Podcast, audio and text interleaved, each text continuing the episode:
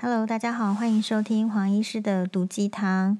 嗯、黄医师呢今天上了两个节目，也就是一个是新闻哇哇哇，还有一个是这不是新闻。那，这两个节目当中呢，其实都是参与福原爱跟江宏杰这一次的婚变传闻的讨论。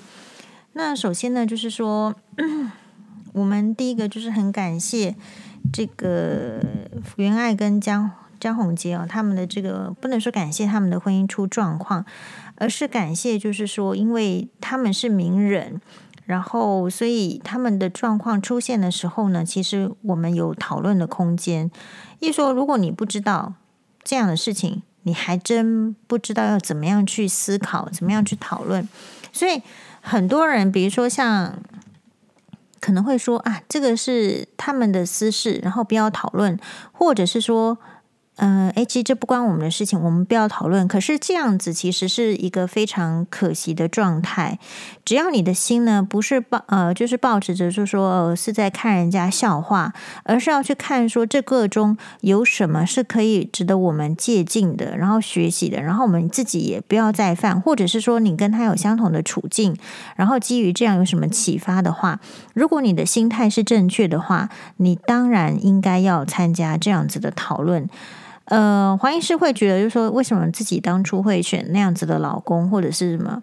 其实也就是当时可能就是。我觉得没有机会，没有时间去看什么人家的爱情分析或婚姻分析，完全没有机会，或者说没有时间。有时间就是要工作，然后要睡觉，要读书。所以我觉得这样会有很大的差异。因此，如果你是不管你几岁，二十几岁、三十几岁，有结婚没结婚，其实本来就应该要参与讨论这个社会的案件。那当然有一些是比较就是。可惜，因为黄医师自己有有切身之痛。切身之痛的意思是说，有时候周刊的报道它不全然是正确的，特别是在它有偏颇某一方的时候。好，但是周刊我觉得又有分，就是 level 啦。好，也就是说，这一次的爆出来的是日本的女性 Seven 跟这个另外一个就是呃杂志。偷拍的是女性 Seven，然后另外一个杂志是好像是春呃嗯周刊文秋还是什么忘记。那 anyway 这个周刊的这个内容，据就是有在看的人认为说，哎，其实除了政治类好像猜的不是那么准之外，其他是还蛮准的。所以我觉得我们可以听听看，呃。那黄医师对这件事情的看法是这样的：首先呢，黄医师不是桌球迷，我虽然也喜欢打桌球，但是很久没有打了，可能现在也不会打。然后我完全不知道，就是说任何的这个桌球明星，确实只只有听过福原爱，然后接着就是她的老公江宏杰。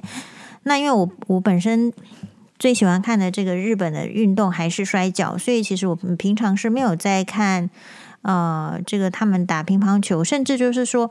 呃，福原爱跟江宏杰都这么红了，在中国、在台湾参与非常多的节目。但我说实在，我并不是因因为我不是体育迷，所以我也就不是他们的粉丝，而且我也没有特别就是推崇，就是在荧光幕前就是放闪的夫妻，所以我不会特别去收看他们的节目。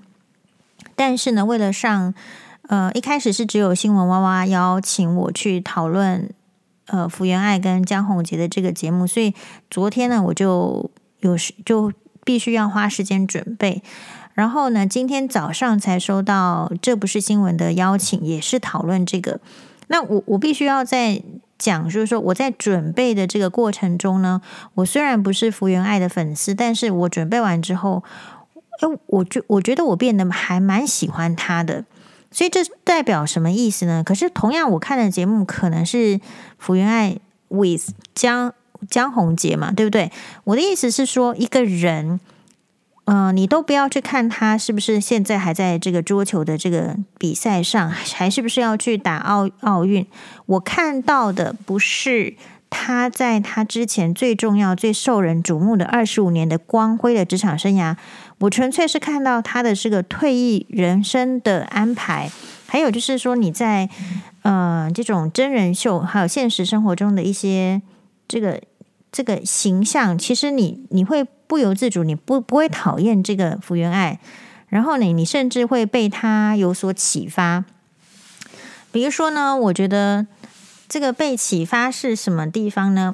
我觉得他有一句话，就是他在，因为他去年出了一本书，所以呢，他在接受这个就是主持人好像是方念华小姐的访问的时候呢，他说，他说到，因为哦，他在这个球场上二十五年都是为了别人打球，不是为了自己。他当初呢打球，只是说因为他的哥哥大他十岁，然后已经在打。乒乓球了，那时候他这个三岁，好像是九个月。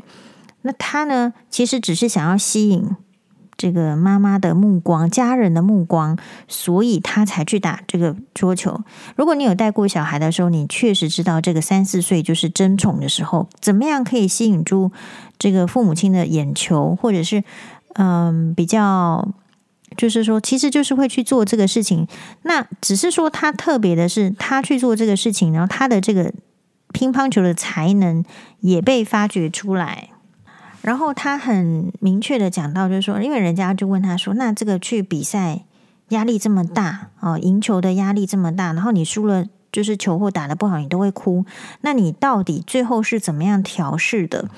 所以他就讲说：“哦。”嗯，因为他确实的体会到，就是他如果赢球回来跟输球回来的时候，每个人对待他的态度、眼神是不一样的。所以他确实也曾经就是为了要获取获得胜利，他面对压力的时候，那个压力大到他很最喜欢吃纳豆。纳豆如果有吃过的听众朋友就知道，说那个纳豆有些人不敢吃，就是因为味道很重。然后他既然吃纳豆的时候觉得没有味道，需要去加三匙酱油之后都还是没有味道，要直接喝喝看酱油还是没有味道，压力大到味觉丧失的情形，也就是表示说，大家看到的表面其实是一回事，但实际上他是有压力的，而且他的压力也确实的反映到身体上，所以那个时候福原爱呢，他就。体会出一个他的心得，而且我认为是福原爱的名言，就是“我尽力了，我得不到算了”。所以每一个人的人生就是这样子。你如果一直都是紧绷，你没有出头，没有这个出口的话，你其实就是会会崩溃。那你要怎么样不崩不不不崩溃呢？福原爱的名言是“我尽力了，我得不到算了”。我觉得这是非常好的态度。第一个，先问有没有尽力。第二个确实得不到，第三个算了，所以我也用这个福原爱她自己的这句名言来看她目前的这个对婚姻状态的处理，就是她整个婚姻中你都看到她非常的尽力，怎么样尽力呢？其实以她这样世界级的明星来讲。他也可以不要选择住在台湾呐、他可以选择住在日本，然后飞来飞去啊，他可以学江宏杰啊，对不对？只要周末回来台湾就好啦。可是他并没有做这样的选择。结婚之后呢，呃，两边飞是因为日本有工作，但是主要的生活是在台湾嘛。啊，然后在台湾的时候。也可以看到，就是他很经营婆媳关系，很到处都称赞她的婆婆，到处都称赞就是她的大姑，也就是称赞她自己夫家的家人。然后该做什么事情呢？该生小孩有没有生呢？有啊，有生啊。呃，然后她还有什么？就是我觉得比较，嗯，其实那时候听到就吓一跳的是。呃，她会跟婆婆可以睡在同一张床上，然后情同母女。也就是说，我觉得这段婚姻是很可惜的事，其实也许嫁进来一开始是有一个蜜月期，可是后来就跟大家的一样，蜜月期总是会过。蜜月期过了之后，你就会发现。你的生活是怎么样？生活是你的需求与别人的需求的 compromise，也就是说，婚姻生活就是一群人住在一起，特别是在华人体系或者说东方人体系。但是听说日本不是一群人住在一起，一群呃，日本的话好像是结婚之后，嗯，不太一定跟这个婆婆住在一起，小家庭的成立还是为大多数。可是台湾的话，却常常可以就是说。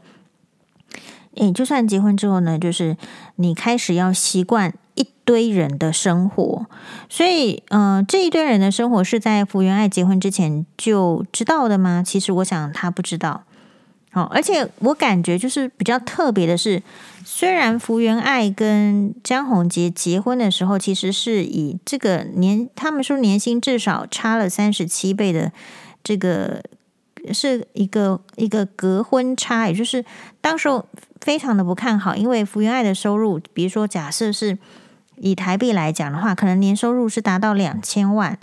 诶，然后呢，报载是说，诶，江宏杰只有八十万的年收入，是这样子的悬殊差距，所以一开始是很被酸、很不被看好的。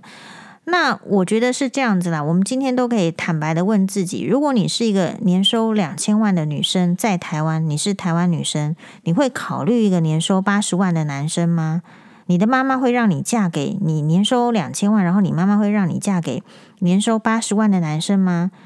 其实百分之百，不要说百分之百，百分之八十九十都是会被，就是说要经历很多的这个这个争争执，才有可能去嫁嘛。但是福原爱就是说，你看她是不是很轻松的打发掉她的妈妈？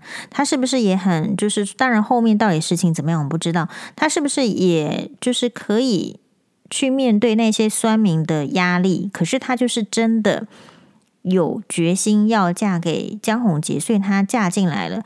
不然的话，呃，你说台湾人爱钱，难道日本人不爱钱吗？如果不爱钱，为什么要接这么多活动，对不对？为什么要接这么多广告？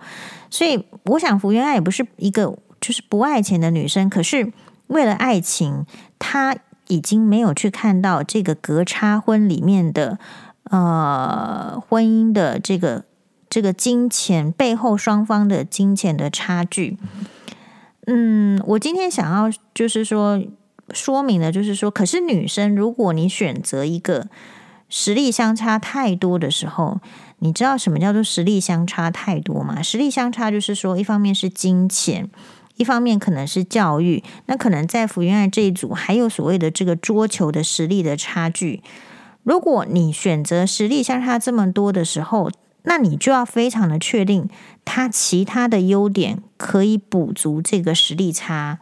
那所以那个时候，嗯、呃，黄医师的这个看法给大家分享一下。所以那个时候，我们外人因为没有直接跟这个江江宏杰交往嘛，所以我们就会觉得有一个隔差婚啊，有一个实力差啊，对不对？金钱也差这么多。可是我想那个时候可以让福原爱去。去摆脱掉，去看跟外人一样去看那些差异的，就是在于江宏杰有他认为大于这些差异的优点。比如说什么呢？他说江宏杰对他来讲很直接，可以直接告诉他，就是到底觉得是怎么样的，然后可以告诉他说，你就做自己，你爱怎么样就怎么样。哎，然后呢，在就是说，他觉得跟呃江宏杰的相处还有还有什么呢？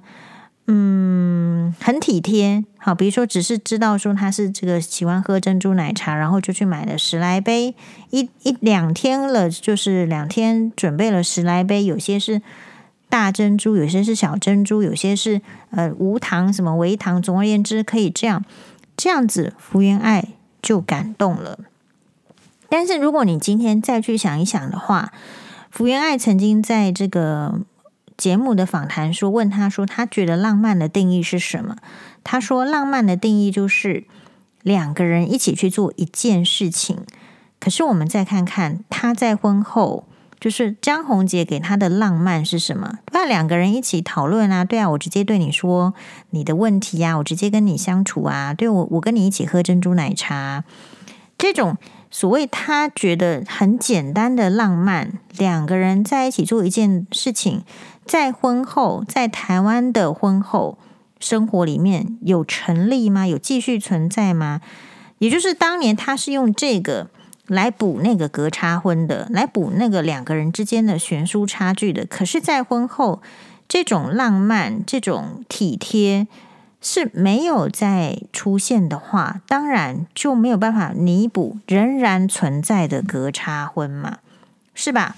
所以我想，这个婚姻最重要的问题就是，很多台湾的男性，或者是说，他我觉得他不是他们的错，但是他是他是被传统教育的好，今天黄黄医师不是特别针对台南，我觉得台南要有个警觉心是怎么样？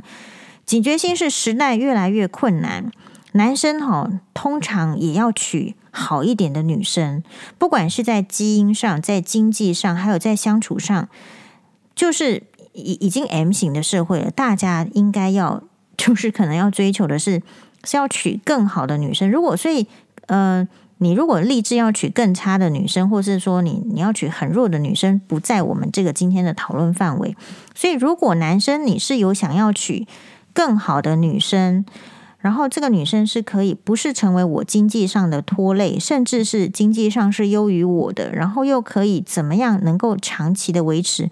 我觉得这正是福原爱的这跟江宏杰的这个婚姻里面，他透露出来的讯息，大家要学到。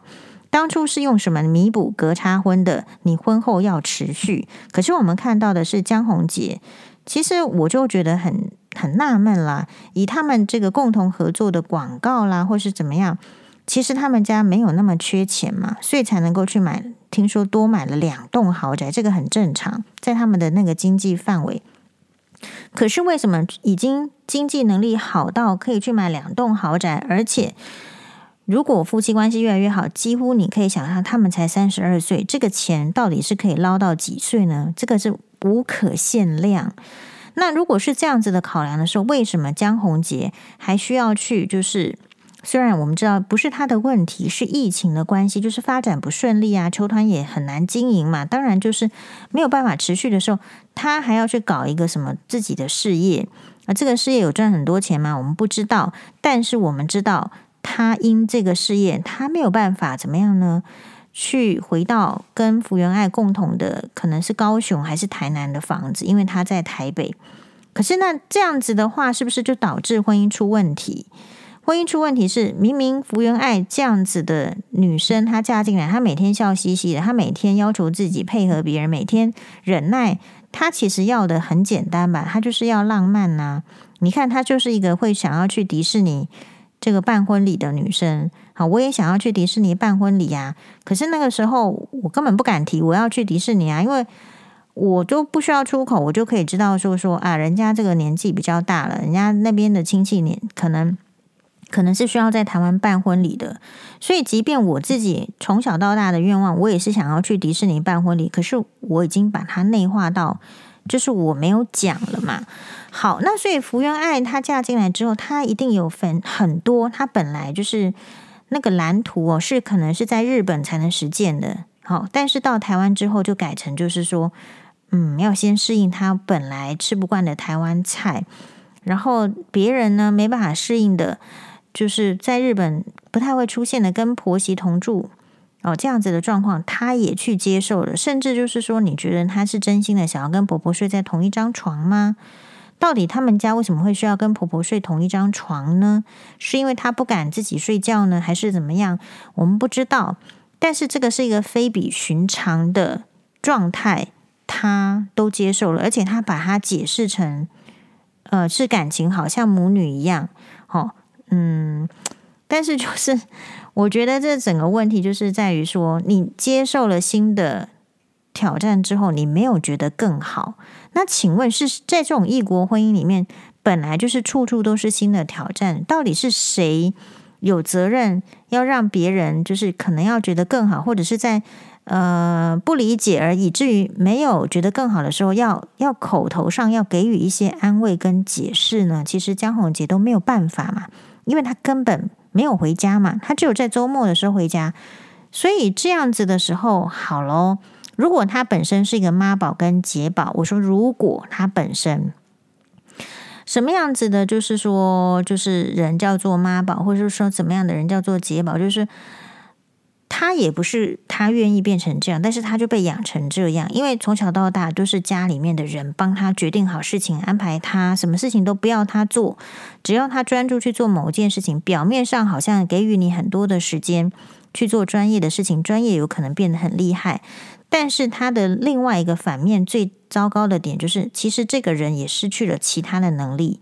当你失去生活的其他能力的时候，你能不不听妈妈的话，不听姐姐的话，不成为妈宝，不成为姐宝吗？所以在他的人生中，他已经习惯不要思考就不忤逆这个妈妈跟姐姐话的男人，就会出现江宏杰这样子的问题。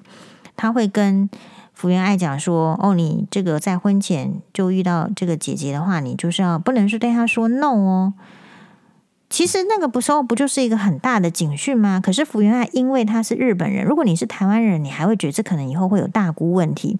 可是福原爱那个时候竟然是傻傻的。对吧？他有没有觉得是问题？他没有觉得是问题啊，她还喜滋喜滋滋的继续嫁人家，不是吗？但是她之后遇到婆媳呃大姑的这种独孤问题的时候，遇到这种怪兽大姑的时候，她才会去回想起，哎啊，当年就是哎，好像是这样哎，是我没有。没有体会出这其中的奥妙，为什么不能跟姐姐说 no？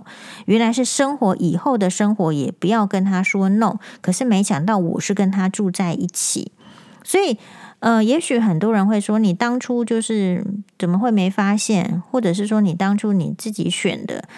其实我觉得那个都是马后炮，因为其实婚前人家就是是要可以可以隐藏嘛。然后婚后的话，就会觉得有另外一个台湾常见的婚姻中的问题出现，就是好像好像我把你娶进来了，好，你就飞不走一样，就是我就可以嗯尽情的压榨你，我也不怕你走，因为要走实在是太难了。比如说以像福原爱今天这样的情况来讲，她都说到处都说人家老公很好，到处跟人家讲啊。我的老公很好，我的婆婆很好，我的大姑很好。请问他要如何去法庭上反驳说原来这些是不好的？这个太难了，这个太容易在法律攻防上就是说失败。而且如果真的是的话，他以后免不了就是背上一个他说的话都是假的。你要怎么信任他？对吧？这个对于这种诚，就是我觉得日本人很重视诚信问题。他这个诚信。他到底要怎么办？所以其实他虽然他虽然遇到了这些，就是我觉得黄医师很理解的婆媳问题啊，还有这个这个独孤问题，还有就是老公不回家，然后都回家了之后，因为都不在家，他没有办法信任老婆在跟他讲什么，他会选择去去呃，可能比较会选择去质疑说。哎呀，你怎么会有这么多问题？你不是你不是要不要说 no 就好了吗？你为什么要把他们想坏呢？你你就是把他想成是好的，难道不行吗？其实这些说法只是没有能力的男人在给自己找台阶下而已，因为他根本没有办法去处理。他有办法去跟他姐姐说 no 吗？这个男人就没办法跟他姐姐说 no。你跟他讲大姑问题有什么？有什么办法？这个男人有办法去跟他的妈妈说 no 吗？就。他就没办法嘛。如果没办法的话，他就会来跟自己的老婆说：“是你多想，是你为什么要把人家想这么坏？”好，所以听众听到这边要小心，就是有一种台湾的家庭，就是头壳坏掉了，觉得说只要媳妇嫁进来，我就可以尽情的利用，尽情的欺负。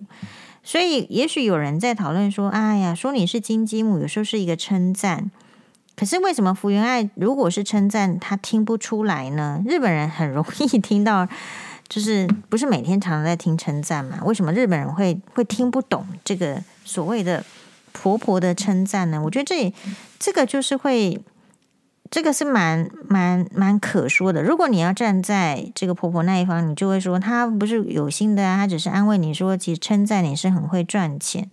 但另外一方面来讲，我觉得，我觉得有一点就是，就是会不会有可能是，就利用了，然后还可以拿出来说。你知道，有些女生就是她可以提供钱，好，她可以被你利用，但你不能在她面前摆出一副我就是利用你，而且利用得很开心的样子嘛。这样子谁受得了？谁会开心？一次两次，然后后来是。可能确实哦，江宏杰如果照报报仔讲的，就是做的不好，然后跑去做，就是说他有努力去沟通，可是他跑去跟他妈妈说的时候，他妈妈也没有那个智慧，就是接受说，其实可能那么多事件，也许有一百件，可是人家只来说一件，于是就爆炸了，觉得福原爱不应该这样做，然后开始以后在这个呃家世啊，就是就是开始酸他说你怎么做的这么差，或是你怎么样怎么样？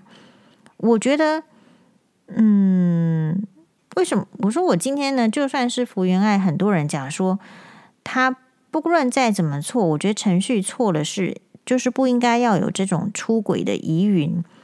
可是，可是我又觉得。今天还是就是觉得有一个感觉是，那那他那他的精神是怎么样？他不应该要有出轨疑云，那他就应该要在那边受冷暴力、受言语的霸凌，然后哭哭啼啼的去自杀吗？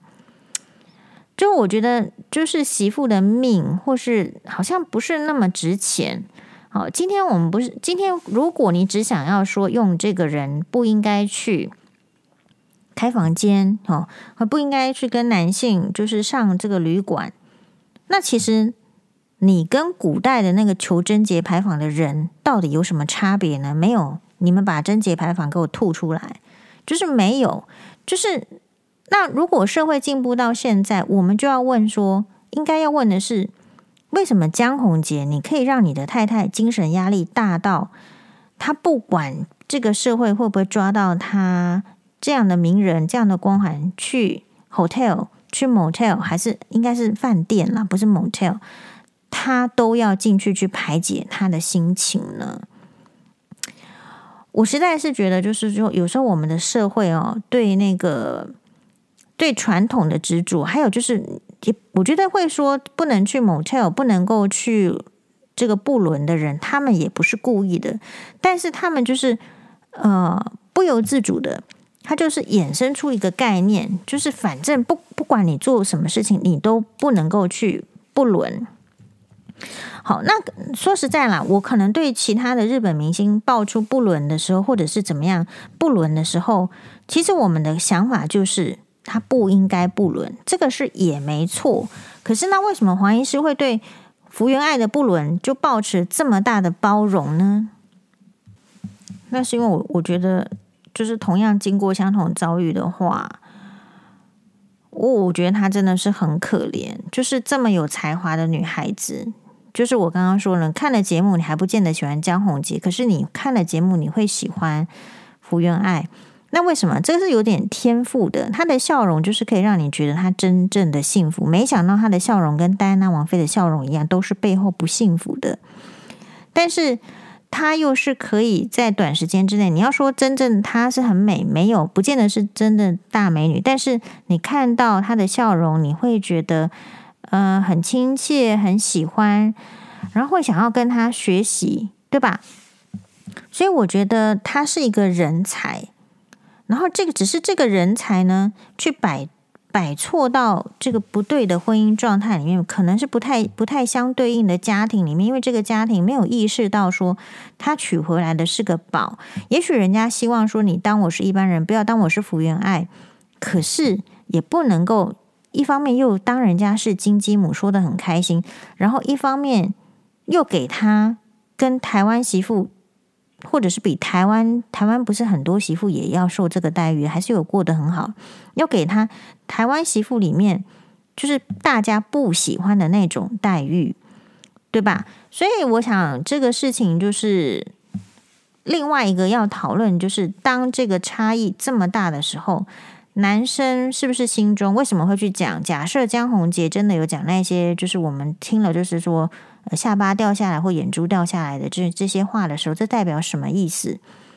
这个代表就是说，哎，可是你你觉得有没有可能？有有可能啊！你我我听说有一些这个网络下面的男生的留言都是这样啊。嗯，江宏杰有没有可能跟那些男生一样呢？我觉得也不无可能啊，对吧？难道难道他长得比较帅，他就不会讲那样子的话吗？不会啊，也有女生会讲三字经、五字经的，很可怕。更何况，就是说有相对的佐证，是好像就是这个，就是我我自己啦，我自己有去看江宏杰的大姐的这个 YouTube，就是嗯，同样看他大姑，就是福原爱的大姑跟福原爱，我可能会觉得我还比较喜欢福原爱，是因为我就会觉得这两个人怎么可能会变成朋友？个性是如此的不一样，然后。嗯，所以这两个人不应该成为，不是说他们个别是不好的，但是你就会觉得这两个人绝对不是同一挂了，不是同一挂了。然后因为姻亲关系，就非得要变成好姐妹、好朋友，这个真的是很强人所难。可是这是我们外人在看，我们觉得强人所难。请问，在婚姻中的女性，你嫁到别人家里，你是不是觉得你有责任？要让大姑喜欢你，你是不是有责任要跟大姑成为好朋友？好朋友，这样子你的老公还有你的婆婆才会称赞你，才会喜欢你，你才会加分呢。所以，如果你愿意跳出来看福原爱这个例子，我觉得很好，是因为当你跳出来看的时候，你就会觉得他大姑跟这个福原爱就不是应该会变成好朋友的类型，感觉就差很多。但我们不要去说，就说。一定是一定是谁是好的，谁是不好，但是就是这个不会是一个好朋友的的样子的啊，因呃，因为一个照自己的说法就是傻大姐很直接，可是一个是很不直接。你能想象一个很直接的人跟一个很不直接的人能够能够真的好到哪里去吗？好、那所以很多就是说，你好像上了学校，你就得要就是参加考试。你去了婚姻之后，你你不由自主的去参加一场其实没有人叫你参加的考试，然后你觉得你要得第一名，我觉得这个就是福原爱的问题，他入境随俗到这个程度，是我觉得哇，很很心痛的。然后我觉得我们我我们刚刚有讲到说，为什么黄医师对福原爱的不伦抱持比较大的包容心，是因为因为他真的很尽力，然后。他已经尽力了，然后他没有办法，他要算了。他的这个算了只是什么？至少我觉得他不要是去丧失对生活的安排的一个冲劲。你看他想办法还是回去日本要创公司，想办法实现他对他自己的承诺，就是退役之后呢，他要做出一个呃退役球员的新的生活的示范。至少这个婚姻中还没有让他忘掉。他可以是怎样的人？所以，如果真的讲难听点，然后他不伦，他就不伦啦，命留下来就好啦，还有冲劲就好啦，还能够做事就好啦，还能够做小孩的妈妈就好啦。那不伦不伦，如果你江宏杰也可以接受的话，那不伦就不叫什么了嘛。所以，不伦不应该是我们其他的人要去责难福原爱的唯一的说法。那节目最后，我觉得一个重点就是。嗯，假设就是说，就我今天在录影前，我还这个笑说，我要写信去给福原爱说，我说他一定要坚持离婚的，他不要再被什么就是就是一些一些承诺所打动。你要知道，就是如果观众朋友是你的话，你也要去区分，能给这个承诺的人是给得起还是给不起的人。有些人其实他给不起那个承诺，但是他偏要给，偏要拖住你的青春。难道今天江宏杰发文说他还是爱小爱？可是我就问他有能力爱小爱吗？江宏杰有能力爱这个福原爱吗？那你如果有能力，你当时为什么没有拿出来？是不？所以是不是现在我应该就可以理直气壮的怀疑你没有能力？其实要解决这个问题不是很简单吗？是不是？只要不要跟婆婆同住，然后你。你你江宏杰如果有很很想要不对你姐姐说 no，是不是？你姐姐的这个财务的问题，你自己要把它就扛下来。那你家的事情，然后你不应该不应该要拖累啦。我自己的猜想是这样子啦。我觉得如果他的姐姐也是一个很优秀的人，会去经营自己的人生的话，他哪有时间去管福原爱的人生？是吧？你觉得黄律师有时间管黄宥嘉的人生吗？没有。好，有。哎，我说问他说那个哇哇哇讨论这个，他说我不认识他们两个。哦，他也不可能去去讲一些什么话。所以我觉得这边要去分析讨论，就是说压力是有的，然后金钱你说赔多少钱或是代言，那个我们都不知道。可是。人生如果只就是在乎那些名，还要在乎那些钱的话，其实你就得不到你应有的幸福跟快乐。这个是很值得要提醒的。那至于说，就是说，男人是这样子的，三十二岁，然后面对就是老婆求去，而且这个后面就是受不了婆媳问题跟这个这个大姑的这种解宝的问题的时候，我觉得男生也要去想一想，就说你你到底长到三十二岁是要跟自己的老婆、自己的小孩一起走下去，还是你决定要跟你的妈妈、跟你的姐姐走下去？我觉得这个要区分好。如果你觉得你跟你的妈妈、跟你的姐姐生活在一起就是最大的幸福，你当初为什么要骗人家进来？你骗了人家进来之后呢？你是不是因为自己的能力比别人低，所以你要用言语贬低的方式去压低人家，你才会觉得你有存在感？你今天不回家，是不是因为就是说，其实外面的钱真的有需要赚到这么多吗？福原爱有去叫你赚这么多钱吗？福原爱这么会赚钱的人，会希望你去赚这么多钱回家吗？这些钱是不是足以就是让你可以牺牲掉？你对家庭应尽的责任呢？有这么这么这么迫切的需要吗？我觉得这个都可以看得出一个男人他对于婚姻、对于自己老婆，还有对于小孩子的重视的程度。那接下来好了，如果只是要这个听从妈妈跟姐姐的话，然后这个男生又对这个婚姻又不重视，那我觉得就算留下来，这个后面也是非常烂摊子一堆的。那可能观众朋友会说：“哎呦，就是改呀，就就好啦，改就好啦。改要有能力呀，要有思想的转变呐，这个很难吧？所以，我为什么大家说江山易改，本性难移，就是因为改很难吗？对不对？你看那个徐清吉，他从去年五月黑黄医师黑到现在，他有改吗？他没有改，就当然。”拿这件事情相比有点不恰当，因为江宏杰可能一定是没有徐清吉那么烂，诶，可是有些男生传统的徐清吉就是一个很传统的男生嘛，有些男生就是传统到这样，然后只是他不讲出话来，你不知道他是这样而已。请问大家认识徐清吉之前会知道他是这样子的人？你看你没有看他写的文章，你会知道他是那样的人吗？我在那个婚姻中，我也不知道他是这样子的人呢、完全不知道。所以，这个江宏杰如果真的有讲出那一些话的话，那我就会对他期待是很低的。所以，我觉得爱讲要自问自己，就是这些周刊的爆料是不是真的是真的？如果是真的，这个男人的身边是绝对是不能留的。你不能等他去成长，因为他到三十二岁，他就只是这个程度。你如何期望他四十岁、五十岁的时候要达到你福原爱的 level 或者希望的标准？你当初跟他在一起是因为你不知道他是讲这样程度话的人嘛？是啊，好，所以你到底是不是一个需要就是委屈自己、委屈到要跟一个男生维持一个假冒的形形象？我觉得也许很多传统的观念会觉得说。哎呀，反正还是要为了那个钱呐、还是要为了那个什么。可是我倒是觉得，就是如果是以福原爱的话，他完全不需要，因为他就是一个这么有能力、这么有魅力的人，他是可以感动人心，他讲的话是可以感动人心的。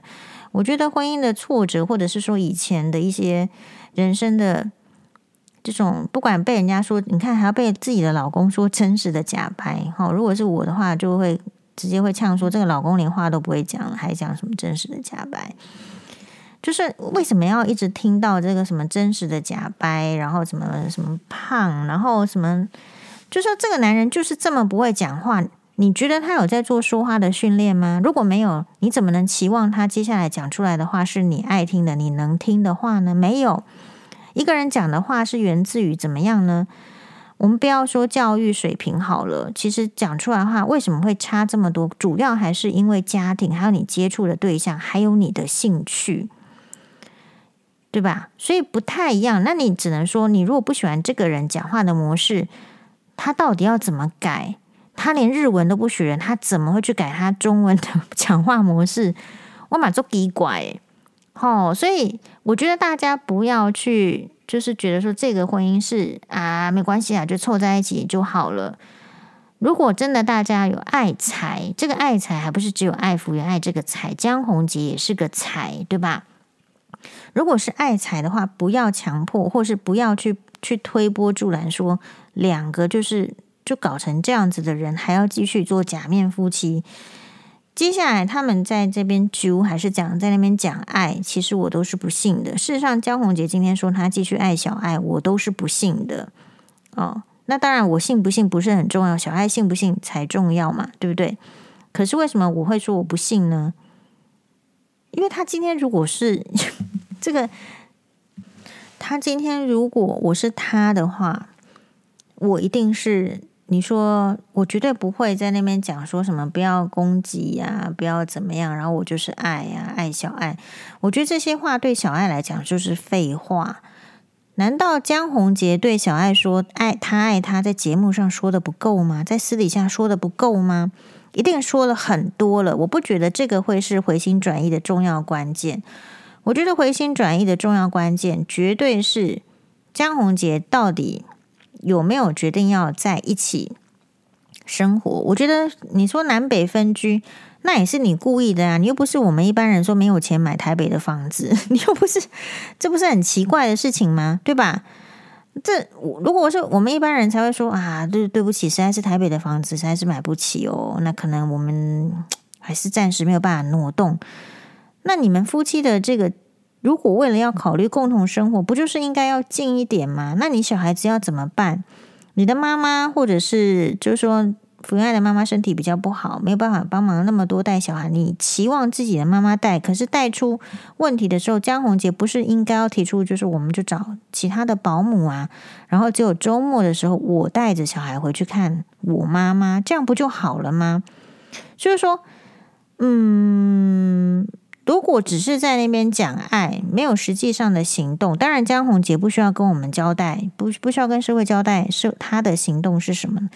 但是，如果只是在那边讲爱的话，那我会更瞧不起这个人。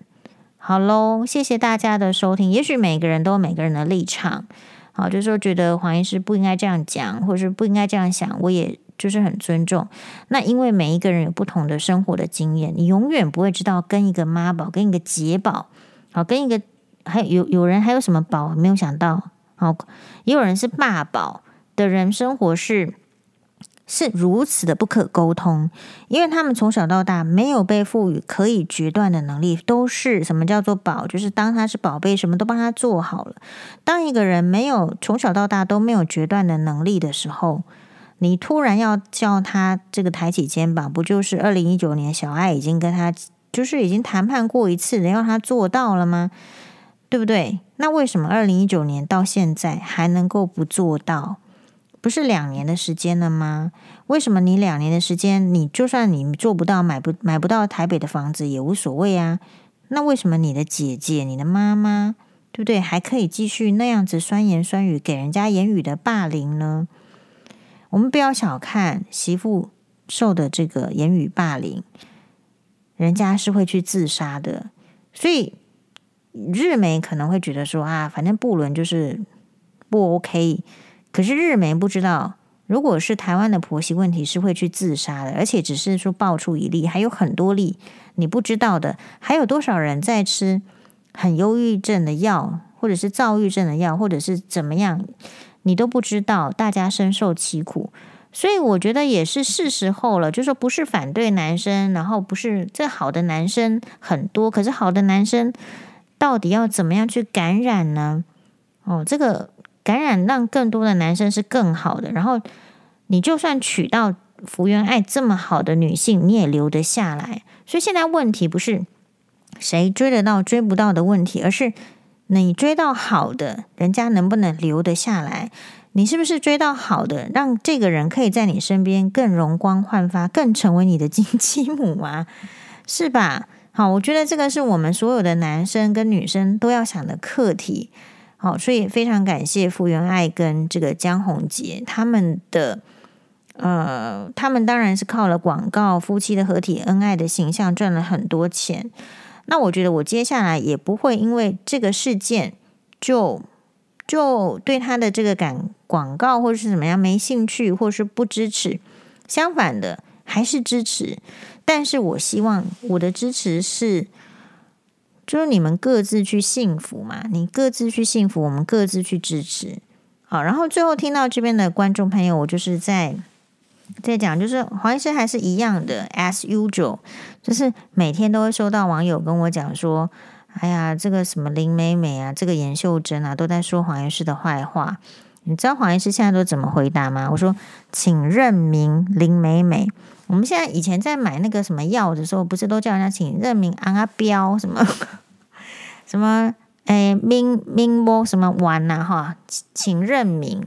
所以，其实对黄医师来讲，你看那个是不是有那个骂母猪？就是前面那个长荣空姐，然后因为网友骂她母猪，结果去判赔多少钱？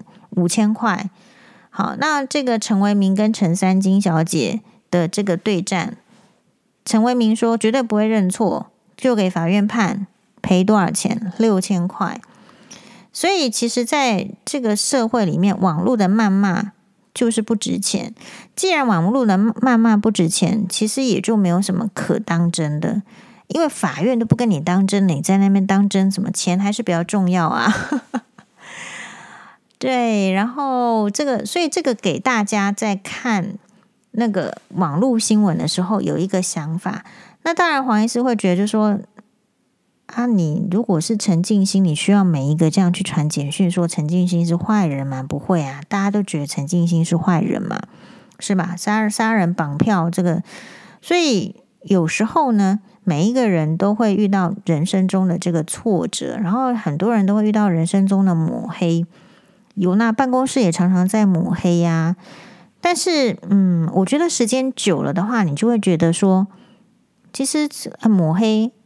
哦，就是这样子哦，就像是我今天录那个这不是新闻的时候，就遇到盛梅姐，然后她就问我说：“黄医师，你最近好吗？”诶，我就说，就是我我如果想不起来怎么样，那大概就是你看我连那个周刊网的事情都忘记了，嗯。好，所以我们就是希望每一个听众朋友，你一定生活有很多的困难。你看这个奥运选手金牌，不是金牌，就是奥运的这个桌球的最好最最强的成绩是呃全球世界排名第四名，这样子的杰出女性，她在台湾的婚姻生活中，她都过得这样子狼狈。所以你没还没有被当成金鸡母，你不更被践踏，不是挺？挺合逻辑的吗？只是我们现在已经到了这个时代，就是我们必须大声疾呼说：“诶，那个大姑来管你，你说你到底凭什么？好，对吧？哦，就是这样。谁规定？你至少要能够这样子堵他个一句两句，你不用害怕得罪他，因为其实大姑对你本来也没什么好处，他喜欢你跟不喜欢你，你的银行存款都不会增加的。好，那我们再继续的。呃，感谢大家的收听喽，谢谢大家，拜拜。